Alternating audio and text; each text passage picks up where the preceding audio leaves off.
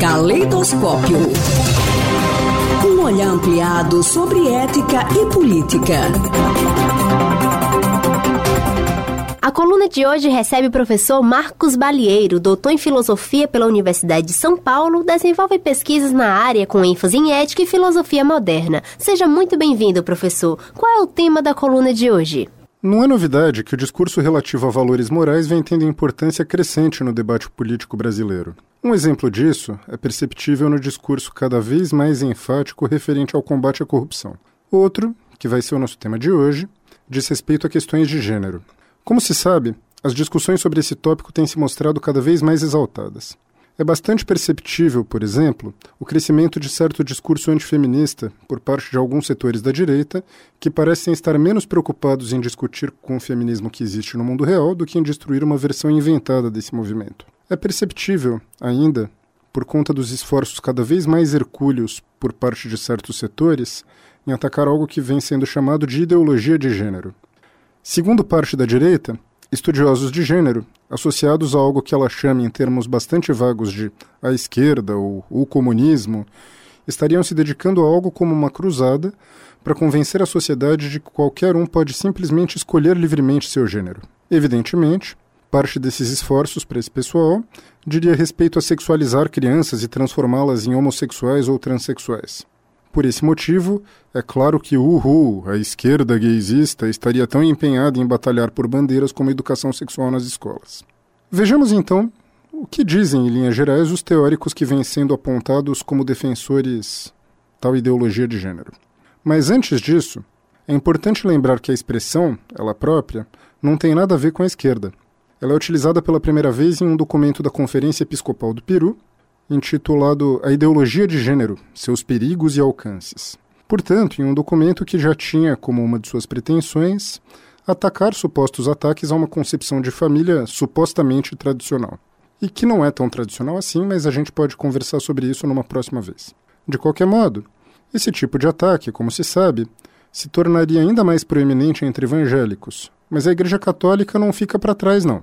Em 2004, o Conselho Pontifício para a Família teria escrito a bispos católicos, alertando para o potencial que o gênero teria para destruir valores femininos importantes para a Igreja, fomentar o conflito entre os sexos, contestar a distinção natural entre masculino e feminino com efeitos danosos para a família e a sociedade. Se falamos na maneira como o discurso religioso tem lidado com a questão, é porque, mesmo quando conversas sobre o assunto não envolvem qualquer concepção da divindade, as concepções sobre gênero sustentadas por boa parte da população reproduzem argumentos que teriam surgido no âmbito religioso.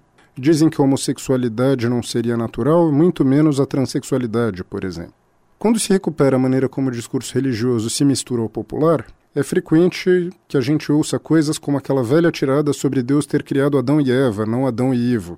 Bom, vejamos agora se é preciso que esse pessoal tenha tanto medo do que dizem os estudiosos de gênero que eles se apressam em atacar.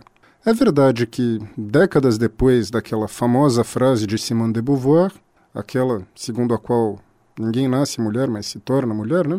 Estudiosas como Butler, Wittig e Kristeva vêm mostrando que o gênero, entendido como expressão social de identidade, não está necessariamente vinculado a características biológicas.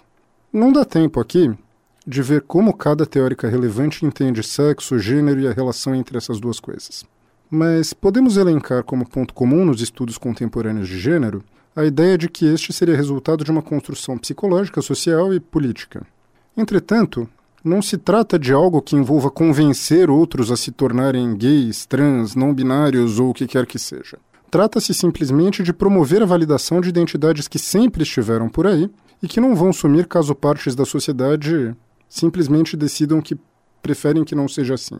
Trata-se, então, de evitar que pessoas passem por sofrimentos e abusos simplesmente por serem quem são. Isso, é claro, tanto no que diz respeito à identidade e expressão de gênero, quanto à orientação sexual. Desejar que alguém possa passar por processos de difamação, ser rejeitado sistematicamente em entrevistas de emprego, sofra violência física, entre outras possibilidades, talvez seja a atitude de gente que se sente ameaçada, se não for, é claro, coisa de gente mal intencionada, né? No caso de ser coisa de gente ameaçada, só o que eu posso dizer é que a ameaça não existe. O que os estudos de gênero têm mostrado e a militância tem reivindicado é apenas que há pessoas que têm identidades diferentes daquelas que a maioria ostenta, e que estaríamos em uma sociedade mais segura, mais amigável e capaz de trocas mais ricas caso todas e todos, independente de gênero, fôssemos considerados partes igualmente valiosas da comunidade. Bom, nós poderíamos, é claro, discutir a possibilidade de, por trás dos estudos de gênero, esconder-se uma conspiração para transformar todos nós em transexuais pedófilos, por meio de procedimentos como aulas de masturbação, mamadeiras de piroca e coisas desse tipo. Nesse caso, o que eu posso dizer é que antes de discutir essa conspiração, eu prefiro identificar outras mais urgentes, né? A conspiração das fadinhas, dos duendes e outras coisas desse tipo. Obrigado. Um olhar ampliado sobre ética e política.